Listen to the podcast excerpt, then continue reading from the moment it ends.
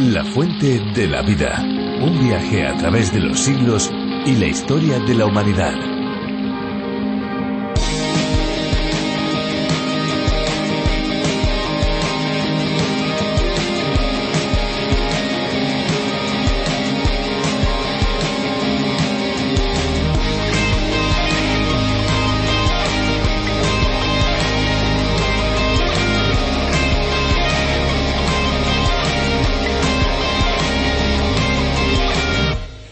España y especialmente en la comunidad valenciana, la horchata se elabora a partir de la Ciperus esculentus, es decir, en otras palabras, la chufa.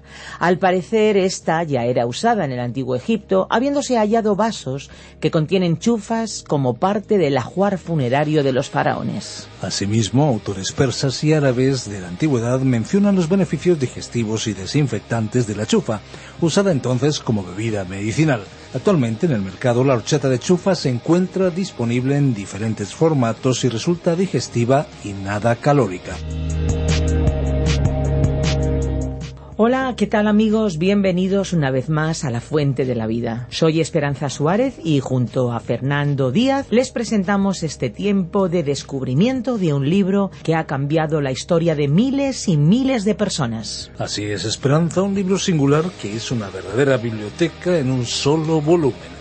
Hablamos de la Biblia, el libro de los libros, la palabra de Dios revelada a nosotros. Cada programa lo iniciamos con cosas curiosas sobre el agua, también tenemos música, como siempre una exposición bíblica, que podríamos decir que ese es el plato fuerte, y nos gusta tener un contacto cercano con ustedes. Y aquí estamos, una vez más, para acompañarles en este tiempo de reflexión, y lo vamos a hacer junto a Virgilio Bagnoni. Efectivamente, Virgilio Bagnoni es el encargado de adaptar el programa original a través de la Biblia del teólogo John Vernon Magee. Así que pueden disfrutar la versión originalmente para España, pero que se puede escuchar en cualquier lugar del mundo en esta aldea global que es Internet. Pues más de 80 países aprenden día a día del libro de los libros mediante este curso y España también es parte de esta lista gracias a la traducción y adaptación realizada por Virgilio Bagnoni. Ahora ya vamos a disfrutar de un tiempo de música y a continuación seguiremos descubriendo la palabra de Dios.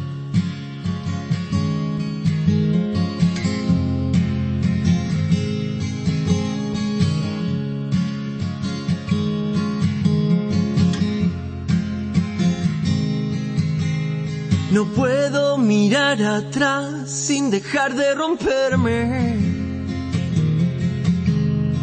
por el tiempo perdido y las excusas de siempre. Uno llega a pensar que tiene el control de sus días y de sus fuerzas y de su corazón y no es verdad, porque todo es vanidad y no es verdad, porque vivimos y soñamos por vanidad.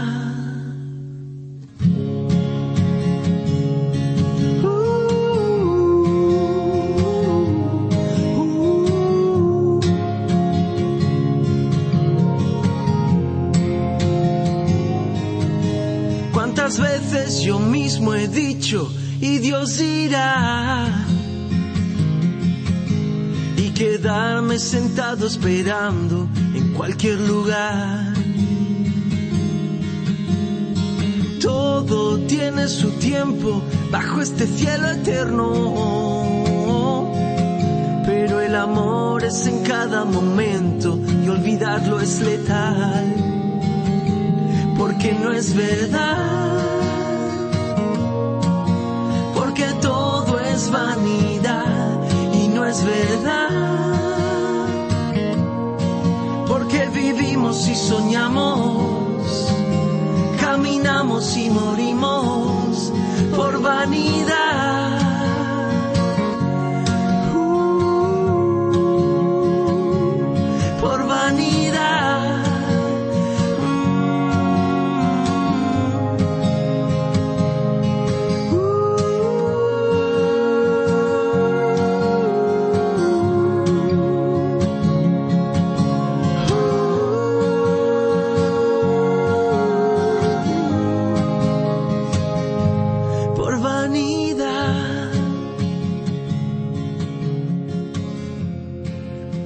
En los últimos programas hemos estado descubriendo los detalles de un libro que lleva el nombre de uno de los personajes más conocidos de la Biblia, el profeta Jonás. Fue un hombre que recibió un llamado de Dios para una tarea especial, pero que la rechazó e intentó huir. Vamos, como muchos de nosotros.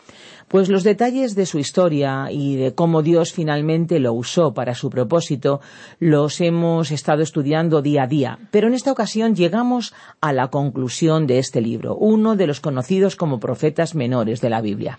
Nos vamos a acercar, amigos, en esta ocasión al último de sus capítulos, el número cuatro. Ya saben que pueden seguir todos nuestros programas en www.lafuentedelavida.com, además de otras plataformas digitales como RTM 360 Además, eh, pueden descargar la aplicación La Fuente de la Vida con nuestra versión, el programa para España, La Fuente de la Vida. Comuníquense con nosotros al 601 2032 65, 601 2032 65 y también info arroba lafuentedelavida.com. Por cierto, tenemos también algo muy especial para todos aquellos que estén interesados en llevarse a casa la fuente de la vida. Contate con nosotros y más de 1300 estudios bíblicos con sus bosquejos pueden tenerlos con ustedes en un único USB. 601 20 32 65. Comuníquese con nosotros. Escuchamos ya a Virgilio Bagnoni. La fuente de la vida. Estimado oyente, hemos llegado al último capítulo de este libro de Jonás, el capítulo 4. El cuarto capítulo de este libro es como un apéndice a la obra del profeta. Al leer en el relato el desenlace que hemos presenciado, casi podríamos decir que el libro bien podía terminar aquí. Aparentemente el profeta había cumplido su misión hasta el punto en que la totalidad de la población de la ciudad se había vuelto a Dios.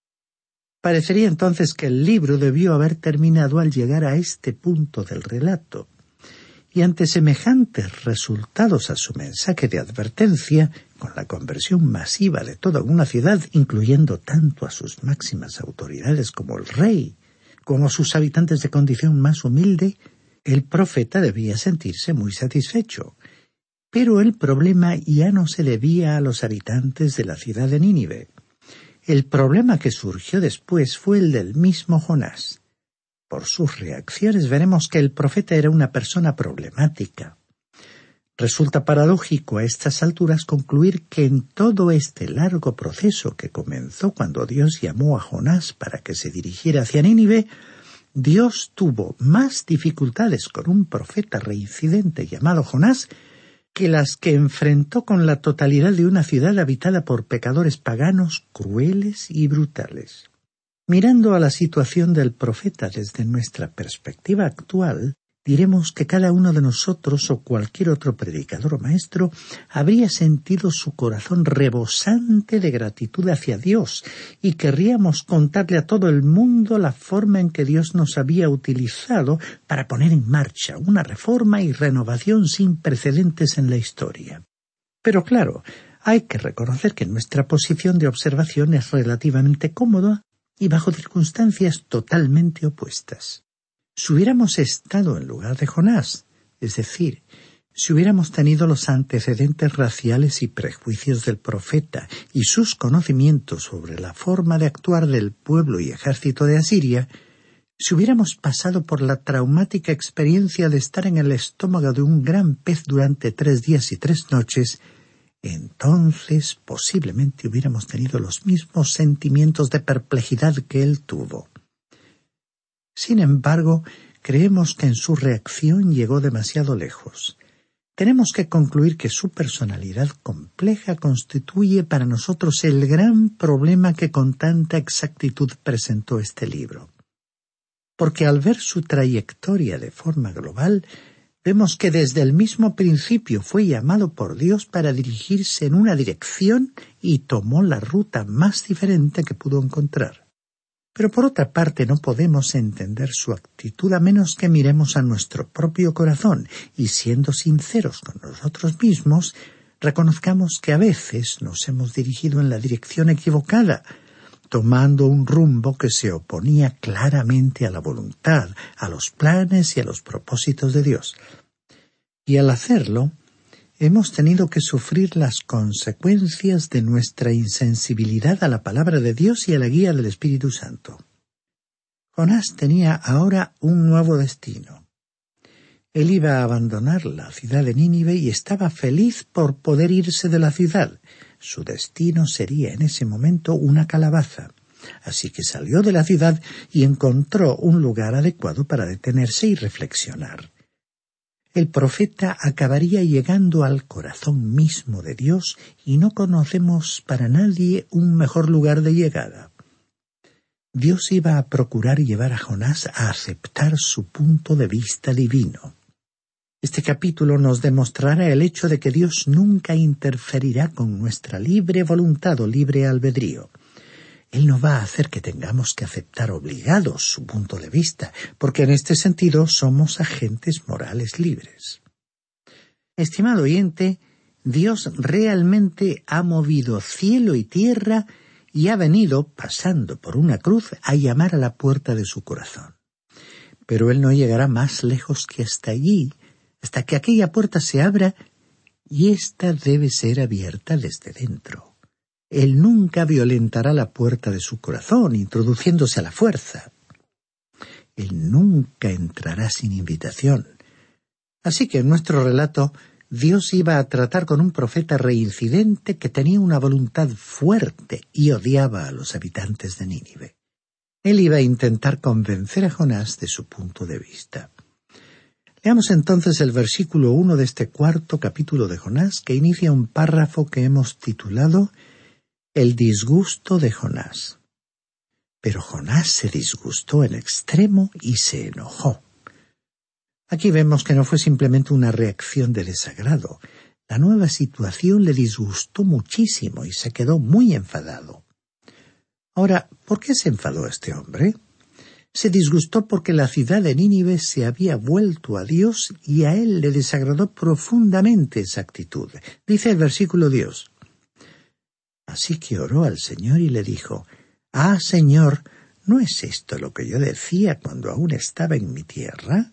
Por eso me apresuré a huir a Tarsis, porque yo sabía que tú eres un Dios clemente y piadoso, tardo en enojarte y de gran misericordia, que te arrepientes del mal. La frase comienza diciendo que Jonás oró al Señor. La última vez que Jonás había orado fue cuando se encontraba dentro del pez. En esta ocasión estaba fuera de la ciudad de Nínive y en realidad se sentía miserable.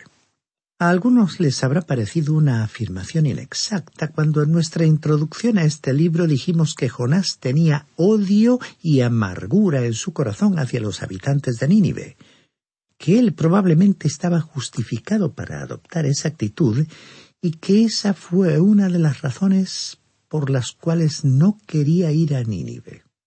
Pero sin embargo, en este momento del relato le escuchamos decir, aquí en el versículo dos que hemos leído, y ahora en el lenguaje de otra versión, Oh Señor, ¿no era esto lo que yo decía cuando todavía estaba en mi tierra?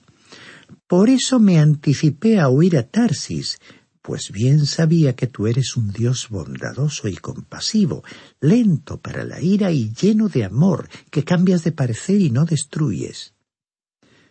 En cierta ocasión un maestro estaba presentando una disertación en una universidad y dijo que el problema que tenía Jonás era que no conocía a Dios. Pero no estamos de acuerdo con esta afirmación. Al leer las palabras de este versículo queda claro que Jonás sí conocía a Dios y que lo conocía muy bien. El problema era que él odiaba a los habitantes de Nínive y no quería que se salvaran. Quería que Dios los juzgara, así que por ello se encaminó en la dirección opuesta a la que Dios lo había enviado.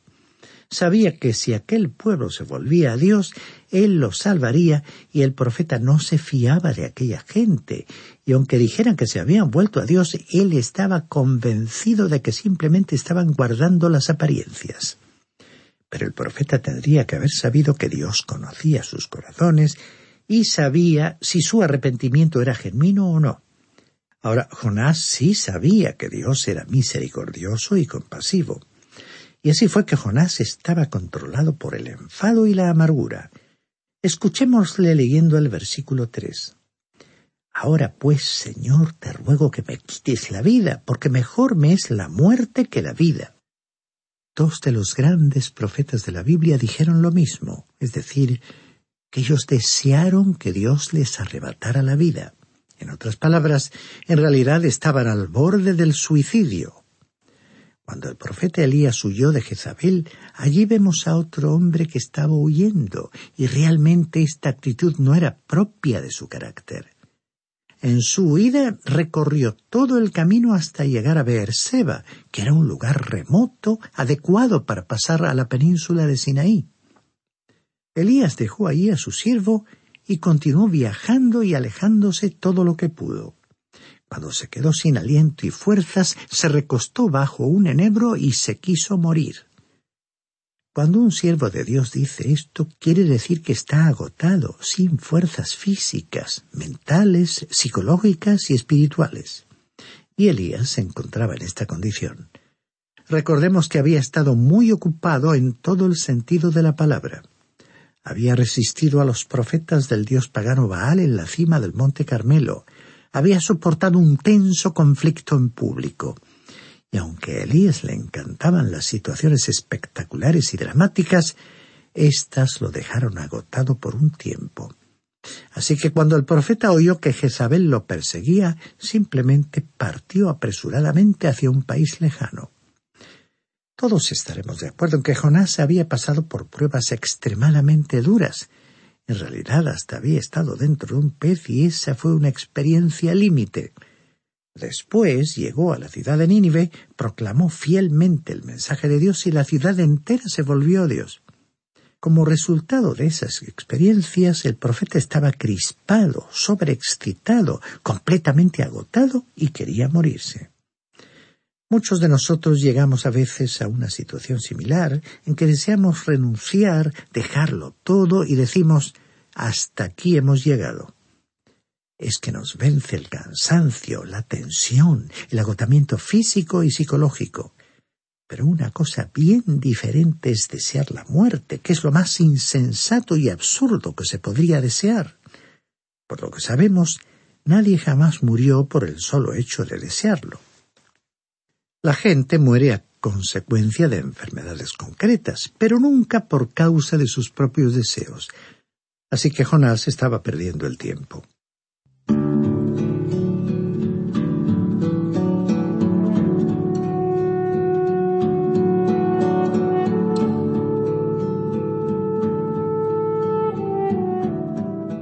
Llegamos ahora al versículo 4 que inicia un nuevo párrafo titulado El trato compasivo de Dios con Jonás.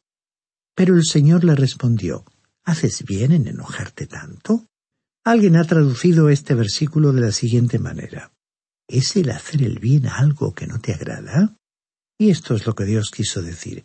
Fue como si él hubiera dicho, Jonás, yo he salvado a Nínive porque estoy dedicado a la obra de salvar a los pecadores y eso es lo que quiero hacer.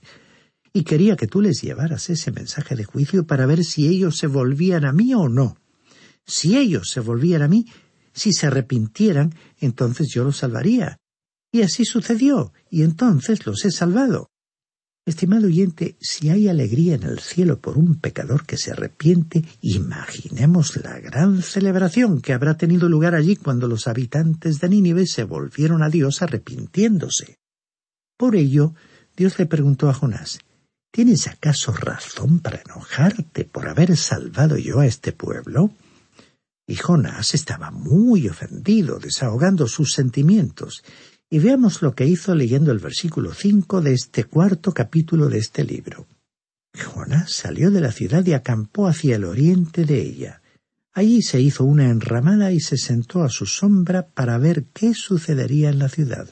La parte oriental de la ciudad se encontraba en una zona montañosa, en un paraje elevado, y Jonás eligió un buen lugar como puesto de observación, desde el cual pudiera contemplar la ciudad. ¿Por qué? porque no confiaba en la gente de Nínive. Pensó que iban a caer otra vez en sus prácticas malvadas, y si así sucedía, el profeta sabía que Dios los destruiría, porque Él nunca cambia. Él quería estar allí para poder observar bien cuando cayera el fuego del cielo. esta es la clase de persona que estamos examinando y el hombre que había proclamado el mensaje de Dios a la ciudad. Hemos leído en este versículo que Jonás se hizo un cobertizo y se sentó bajo él a la sombra hasta ver qué sucedería en la ciudad. Él no creía que los habitantes de Nínive mantendrían su conversión y su confesión de fe, así que allí estaba, en su lugar de observación, esperando que cayera el fuego del juicio de Dios. Pero Dios iba a actuar en la vida de este profeta, iba a tratar personalmente con él. En este incidente vamos a encontrar una respuesta a la pregunta que a veces algunos que han dedicado su vida a Dios se hacen. ¿Tiene uno que amar a las personas antes de proclamarles la palabra de Dios? ¿Tiene uno que sentir amor por las personas antes de dedicar su vida a ellas como un misionero? El profeta Jonás debe ser un buen ejemplo en este punto en particular, porque con toda seguridad Jonás no amaba a los habitantes de Nínive. Y continúa diciendo el versículo seis. Entonces el Señor Dios dispuso que una calabacera creciera sobre Jonás para que su sombra le cubriera la cabeza y lo librara de su malestar. Jonás se alegró mucho por la calabacera. Esta planta de calabacera para aliviar a Jonás del malestar del calor del sol fue preparada de la misma manera en que Dios preparó aquel gran pez. Aquellos que no creen en la existencia del gran pez tampoco deberían creer en la existencia de esta calabacera. Nosotros creemos tanto en el gran pez como en la calabacera. Así que Jonás se alegró mucho por la protección que le brindaba esta planta, y nos imaginamos que habrá descendido al río Tigris para recoger agua y regarla, ya que esa zona era muy seca y quería conservarla en buen estado, así que debió apegarse mucho a ella. Por poco que conozcamos la naturaleza humana, podemos comprender por ello a Jonás un poco más. Es sorprendente ver cómo la gente puede sentir un gran apego por seres vivos que no sean seres humanos, especialmente si se encuentran o sienten solitarios. Si no tienen a alguna persona a quien amar, tendrán una mascota o una planta a la que puedan expresar su cariño. Ahora Jonás no tenía amigos. A él no le gustaba la gente de Nínive y no había ninguna persona en la ciudad a quien él pudiera visitar se encontraba solo y en esos momentos no tenía una relación de compañerismo con Dios. Así que Dios permitió que el profeta sintiera apego a la calabaza. Veamos ahora de qué manera Dios iba a actuar en la vida de Jonás. Leamos el versículo siete de este cuarto capítulo. Pero al amanecer del día siguiente Dios dispuso que un gusano dañara la calabacera y ésta se secó. Aquí vemos que Dios preparó un gusano y este gusano era tan milagroso como el gran pez. Así que este gusano dañó a la planta y ésta se secó. Y dice el versículo ocho. Y aconteció que al salir el sol envió Dios un fuerte viento del este. El sol hirió a Jonás en la cabeza y sintió que se desmayaba. Entonces, deseando la muerte, decía, Mejor sería para mí la muerte que la vida. Aquí encontramos nuevamente a Jonás deseando morirse, pero este deseo no le haría ningún bien. Y veamos entonces la reacción de Dios ante la actitud del profeta leyendo el versículo nueve. Pero Dios dijo a Jonás, ¿Tanto te enojas por la calabacera? Mucho me enojo, hasta la muerte, respondió él. Jonás estaba tan enfadado que se moría de rabia la única compañía que tenía de un ser vivo que había crecido allí en medio de la soledad y que Dios le había dado, se había marchitado por culpa de un gusano.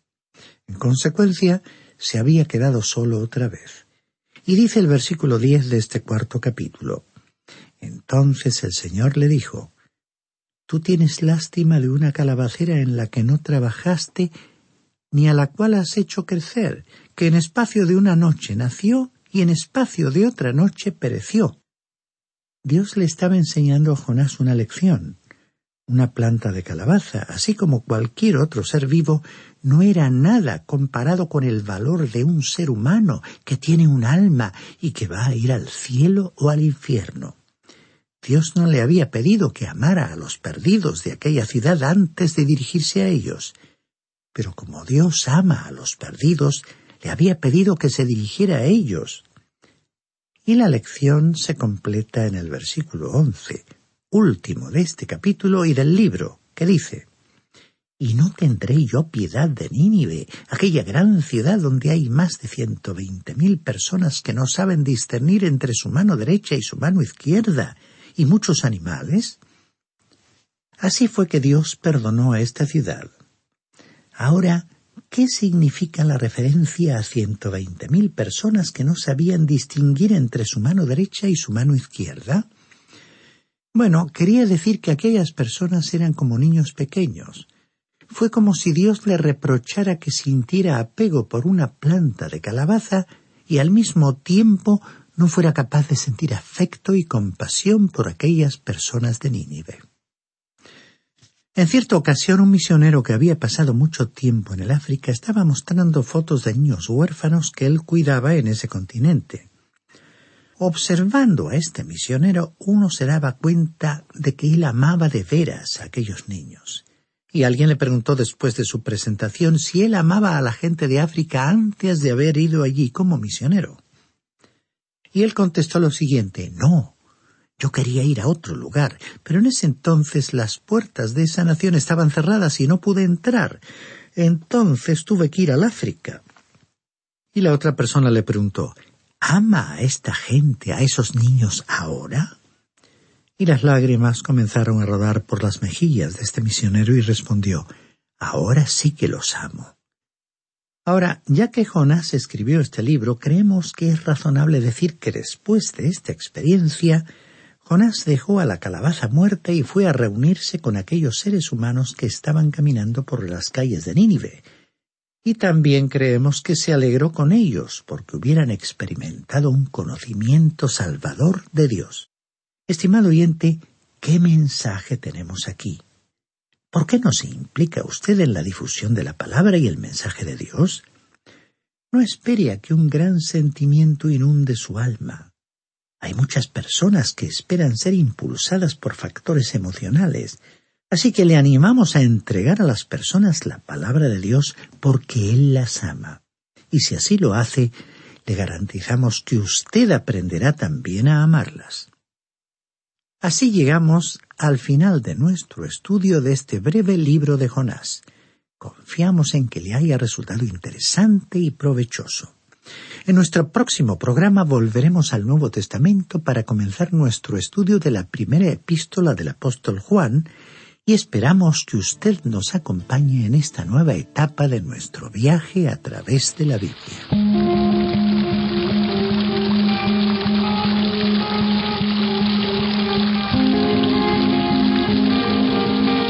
Hasta aquí el programa de hoy, amigos. Muchas gracias por habernos sintonizado. Esperamos que haya sido un tiempo especial. Desde luego, para nosotros así lo ha sido. Si desea volver a escuchar este programa o cualquiera de los anteriores, lo puede hacer en www.lafuentedelavida.com. Pues ya saben que es posible bajarse la aplicación de La Fuente de la Vida, buscando La Fuente de la Vida o directamente a través de la Biblia, y lo pueden hacer tanto para el sistema Android como para el sistema iOS. Así que disfruten disfruten esa aplicación. Cada vez más amigos nos dicen lo beneficioso que es abrir la aplicación y escuchar la fuente de la vida cuando quieren. Tomen nota también de nuestro teléfono por si desea ponerse en contacto con nosotros 91 422 05 24 y también tome nota de nuestras direcciones electrónicas info arroba radiocadenadevida.com o info arroba lafuentedelavida.com. Esperamos contar con ustedes en nuestro próximo espacio. Gracias por habernos permitido entrar hasta el lugar donde usted, querido amigo, se encuentra. Y ahora escuche como palabra final nuestro reto. Hay una fuente de agua viva que nunca se agota. Beba de ella. Este ha sido un programa de Radio Transmundial producido por Radio Encuentro, Radio Cadena de Vida.